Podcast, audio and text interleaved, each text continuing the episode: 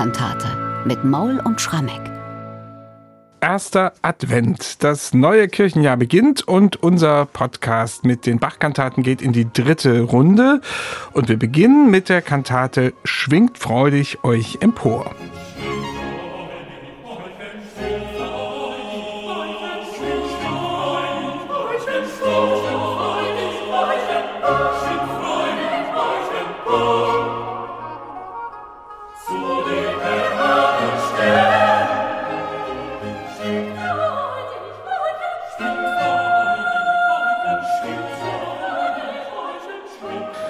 Ja, am ersten Advent, da durfte in Leipzig noch figural, also mit Orchester, musiziert werden, bevor dann vom zweiten bis vierten Advent die Kirchenmusik eine vorweihnachtliche Pause einlegt.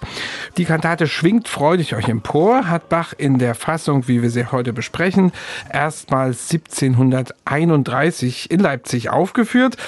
Allerdings hatte das Stück, Michael, das muss man wirklich sagen, schon eine beträchtliche Vorgeschichte hinter sich und es folgte auch eine entsprechende Nachgeschichte, ja. wie bei kaum einer anderen Kantate. Deswegen bring doch mal am Anfang hier ein bisschen Ordnung in die Werkgeschichte.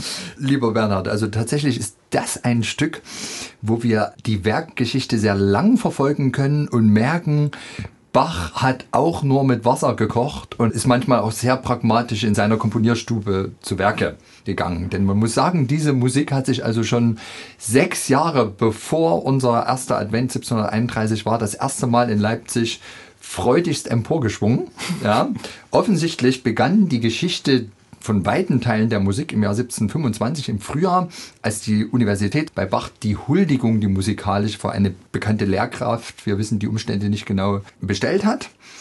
Und dann im gleichen Jahr oder ein Jahr später hat dann Bach sich das Stück wiedergenommen und hat es genutzt als eine musikalische Huldigung für seinen ehemaligen Dienstherrn, den Fürsten Leopold von Anhalt-Köthen, und zwar genau gesagt für dessen zweite Frau, nicht die Amusa, die 1723 gestorben war, sondern er hatte dann wieder geheiratet.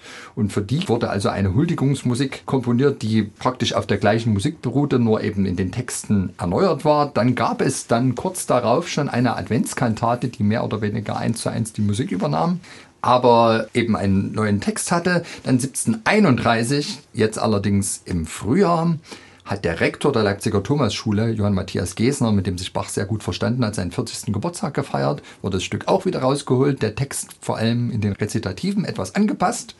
Dann zum ersten Advent eben die Adventskantate, jetzt mit relativ vielen Änderungen. Es wurden nämlich die Rezitative alle rausgeschmissen und ersetzt durch Choräle, kommen wir dann noch drauf. Aber damit war die für uns nachvollziehbare Historie immer noch nicht zu Ende. Wir wissen dann, dass Bach im Jahr 1735 das Stück wieder hervorgeholt hat und gewissermaßen zu den Anfangsgründen zurückgekehrt ist. Da hat nämlich der Universitätsrektor Rivinus ein Jubiläum gefeiert, dem wurde also auch gehuldigt von den Studenten. Und wieder mal mit Schwingt freudig euch empor. Wie leicht das Bach ging, namentlich im Eingangschor, würde ich mal kurz demonstrieren. Mhm. Also der Text des Eingangschors lautet in der Fassung für die Köthener Fürstin, schwingt freudig euch empor und trinkt bis an die Sternen, ihr Wünsche, bis euch Gott vor seinem Throne sieht, doch haltet ein, ein Herz darf sich nicht weit entfernen, das Dankbarkeit und Pflicht zu seinem Lehrer zieht. So, und jetzt im Adventstext hat Bach eigentlich nicht viel ändern müssen. Mhm. Schwingt freudig euch empor, zu den erhabenen Sternen, ihr Zungen, die ihr itzt in Zion fröhlich seid. Doch haltet ein, der Schall darf sich nicht weit entfernen, er naht sich selbst zu euch, der Herr der Herrlichkeit. Und der Herr der Herrlichkeit ist natürlich jetzt Jesus Christus, der laut Evangeliumtext für den ersten Advent in Jerusalem einzieht, ergo in unsere Herzen einziehen soll. Und dafür war diese weltliche, prächtige, musikalisch sich emporschraubende Musik natürlich ganz prima geeignet. Wenn ich richtig mitgezählt habe, waren es jetzt fünf Fassungen einer Kantate. Ja. Und das scheint mir so ein bisschen rekordverdächtig zu sein. Zumindest das, was wir wissen. Mhm. Wir haben ja längst nicht alle Quellen von allen mhm. Bach-Kantaten vorliegen. Es ist auch nicht auszuschließen, dass er es mit anderen Kantaten so gemacht hat. Aber offenbar hat sich diese Kantate besonders gut geeignet. Ist das jetzt so ein Flickenteppich geworden mit so ein paar Texten oder Textfragmenten, die auch noch aus diesen Glückwunschkantaten mhm. übrig sind und dann noch zusätzen? Also er hat ja für diese Adventskantate, die wir heute besprechen, dann noch ordentlich adventlich nachgelegt. Also sicherlich Flickenteppich und trotzdem muss man sagen, er hat es ziemlich geschickt gemacht. Zunächst haben sich in den einzelnen Fassungen vor allem die Rezitative unterschieden. Also da wurde dann das Stück passend zum Anlass gemacht. Nur hat er hier dann für das Adventsfest 1731 einen relativ radikalen Schritt vollzogen. Er hat die Rezitative ganz rausgeschmissen und durch Choräle ersetzt. Dadurch bringt diese Kantate es jetzt auf den Rekord von vier Chorälen. Und zwar dreimal Strophen aus dem Adventslied schlechthin, Nun kommt der Heidenheiland von Martin Luther, in immer anderen Variationen verarbeitet und dann natürlich noch das zweite Lied, was wunderbar für den Advent und für die Ankunft des Herrn steht, Wie schön leuchtet der Morgenstern. Und so hat man vielleicht die Rezitative gar nicht vermisst als Hörer und hat sich gesagt, na Mensch, wenn hier so viele Adventslieder vorkommen, dann passt doch dieses Stück ganz perfekt auf den ersten Advent. Und vielleicht ist damals tatsächlich keiner der Zuhörer in den Kirchen auf die Idee gekommen, dass diese Musik so eine lange Vorgeschichte hatte. Und Bach hat gut dran getan, diese Musik zu verwenden, denn ich finde gerade der Eingangschor ist ein richtiger Ohrwurm. Jetzt ist natürlich die Frage, Ohrwurm hin oder her ist das nicht doch ein bisschen weltlich, wie das klingt? Also das ist jetzt eine blöde Kategorie, die ich hier bringe. Was ist weltlich, was ist geistlich?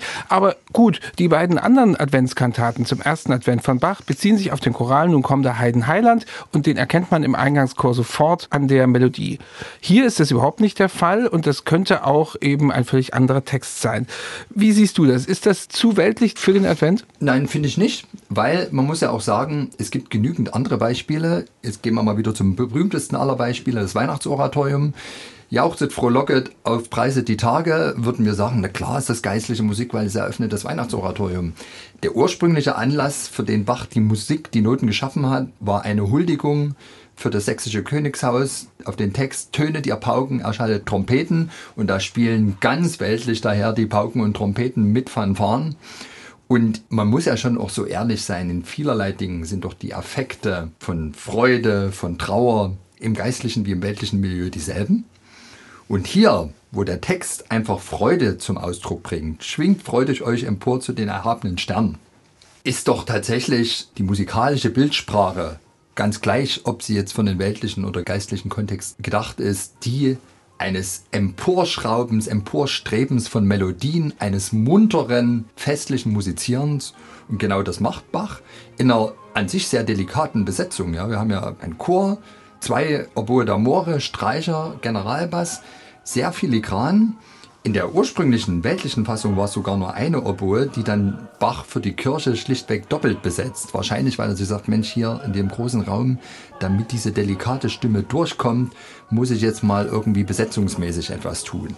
Aber der Effekt, der hier etabliert werden soll, der wird völlig erreicht. Und man muss ja sagen, dass das Ganze dann in den Advent gehört, wird ja im nächsten Satz, nämlich dieser herrlichen Choralvariante von Nun kommt der Heidenheiland unmissverständlich klar gemacht. Und damit ist man dann restlos im Advent angekommen. Also es ist ein geschickt von Bach gewählter Kompromiss. Es ist auch eine leichte Verblendung, würde ich sagen. Also erstmal Freude und dann der Lutherchoral hinten dran. Und wir hören doch mal kurz in den Eingangschor rein, da können Sie ja selbst urteilen.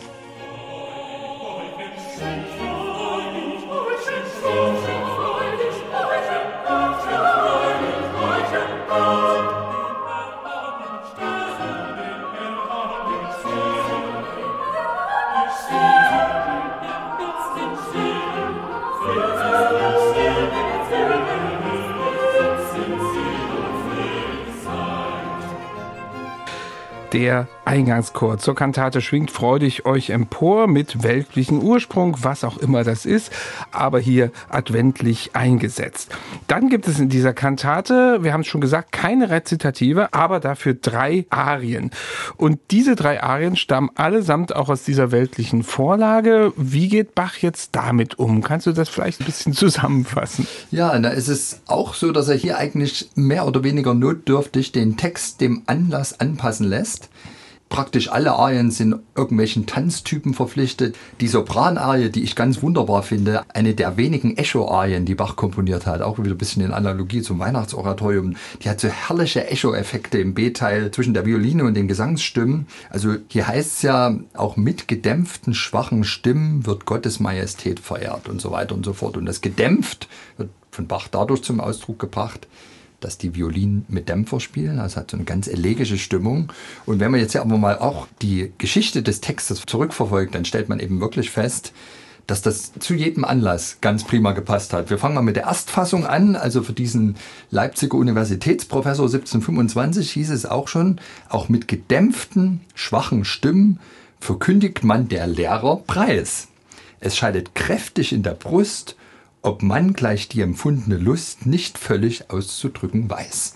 Dann hat Picander, Bachs Textdichter der Matthäus-Passion, kurze Zeit darauf diese Textfassung entworfen, mit der dann die gleiche Musik als Huldigung für die Köthener Fürstin erklang. Hier hieß es dann, auch mit gedämpften schwachen Stimmen wird Fürstin dieses Fest verehrt, denn schallet nur der Geist dabei, so heißet solches ein Geschrei, das man im Himmel selber hört. Da muss man eigentlich gar nicht so ein herausragender hm. Dichter sein, würde ich jetzt mal ja, fast sagen. Also, ja, ja, jetzt bin ich aber gespannt, so. wie heißt jetzt in unserer Adventskantate? Und, und dann die ja. Adventsfassung auch wieder, auch mit gedämpften schwachen Stimmen. Ja, es sollen ja weiter die gedämpften Violinen sein. Genau, das läuft einmal. Wird wer jetzt verehrt? Na ganz klar, Gottes Majestät verehrt. Denn schallet nur der Geist dabei, so ist ihm solches ein Geschrei, dass er im Himmel selber hört.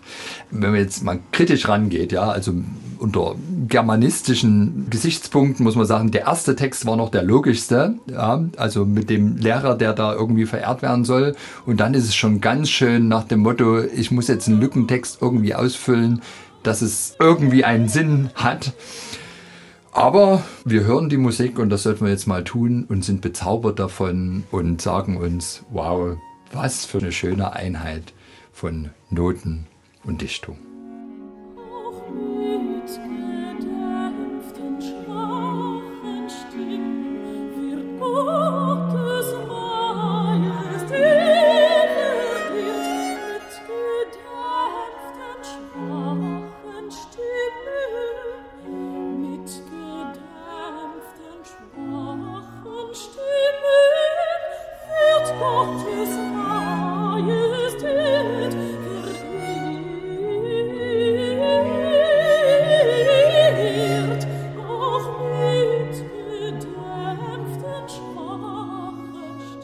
Ja, das ist die Sopranarie in der Kantate Schwingt freudig euch empor mit den gedämpften Stimmen, die hier in allen Fassungen dieser Kantate eine Rolle gespielt haben. Also bei den einen hat Bach das ganz gut gelöst und dann hat er natürlich diese adventlichen Zusätze gebracht und die machen ja die Würze praktisch dieser Kantate aus. Dreimal, wir haben es gesagt, nun kommt der Heiden Heiland und einmal wie schön leuchtet der Morgenstern. Vier insgesamt Choralstrophen kommen also vor, aber ganz schön ab abwechslungsreich. Total. Also hier hat Bach wahrscheinlich wegen dieser Notwendigkeit, die Rezitative rauszuradieren und jetzt durch Choräle zu ersetzen, zeigen wollen, ich bin auch ein Zauberer, was den Umgang mit Choralmelodien betrifft. Gleich der zweite Satz der Kantate, also nun kommt der Heiden Heiland, erste Strophe, in einem ganz raffinierten kanonischen Satz, wirkt fast wie so ein Bizinium, also wirklich archaisch wird das dadurch alle Stimmen durchgeführt? Können wir mal kurz reinhören?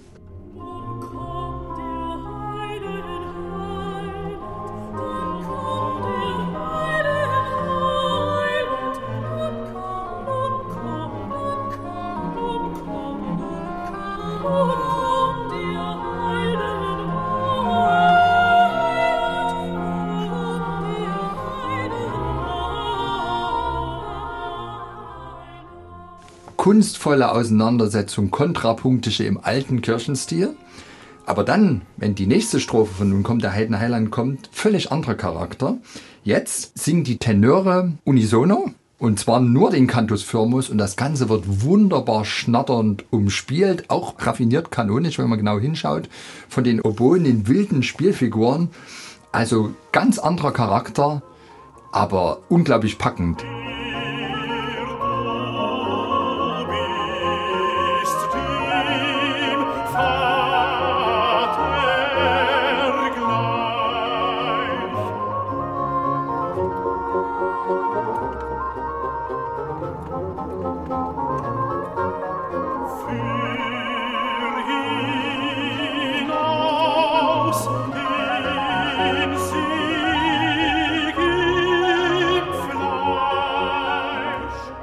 Und dann beim dritten Mal, wenn dann die letzte Strophe von Nun kommt der Heiden Heiland kommt, da greift dann Bach auf das typische für den Schluss von Kantaten zurück, nämlich im schlichten vierstimmigen Satz. Und so geht er auch mit der einen Strophe aus, wie schön leuchtet der Morgenstern um, allerdings ganz delikat instrumentiert, indem da eben wirklich die Holzbläser nochmal mit leuchten und helfen, tatsächlich den Morgenstern zum Funkeln zu bringen. Genau, das wollte ich jetzt auf keinen Fall untergehen lassen, weil ich persönlich finde, das ist einer der allerschönsten Choralsätze, die Bach überhaupt je komponiert hat. In dieser Kantate, ich habe die mehrfach mitgesungen und ah. da geht mir schon, wenn ich dran denke, die Gänsehaut auf. Dann also, hören wir den jetzt Dann hören wir uns den jetzt nochmal wenigstens den Anfang an. Schöner geht's nicht, finde ich.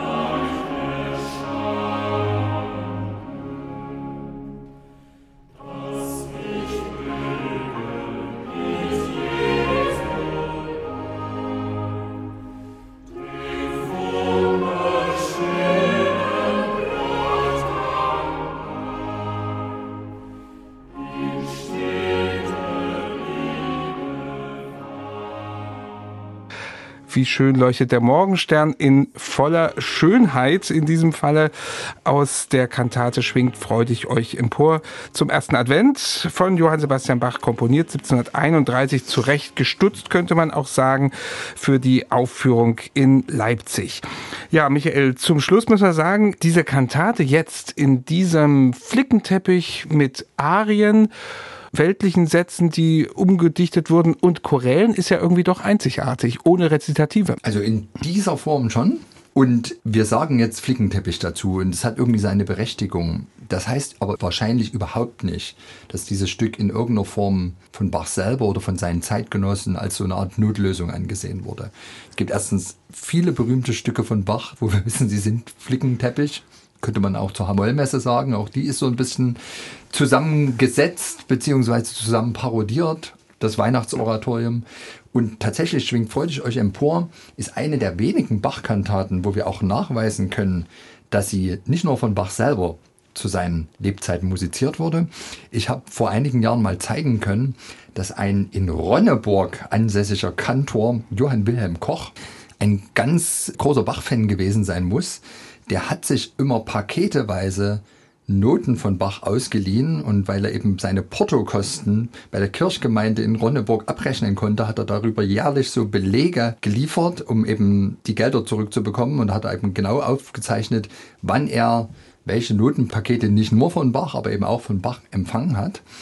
Und als wir den dann genauer durchleuchtet haben, diesen Kantor Johann Wilhelm Koch, da hat sich herausgestellt, dass in dem heute noch vorhandenen Originalstimmensatz Bachs Zuschwingt freudig euch empor eine der ausgeschriebenen Continuo-Stimmen in Wahrheit von dem Kantor Koch in Ronneburg geschrieben ist. Also das belegt, dass auch der das Stück musiziert hat.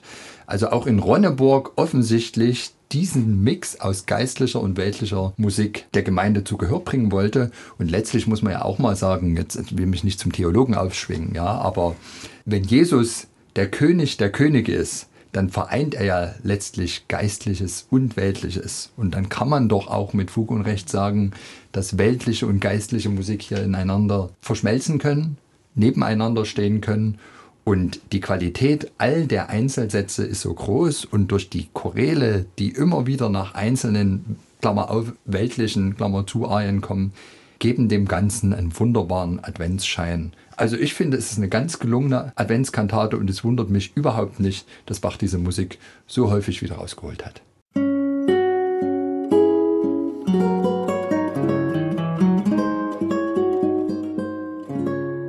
MDR Classic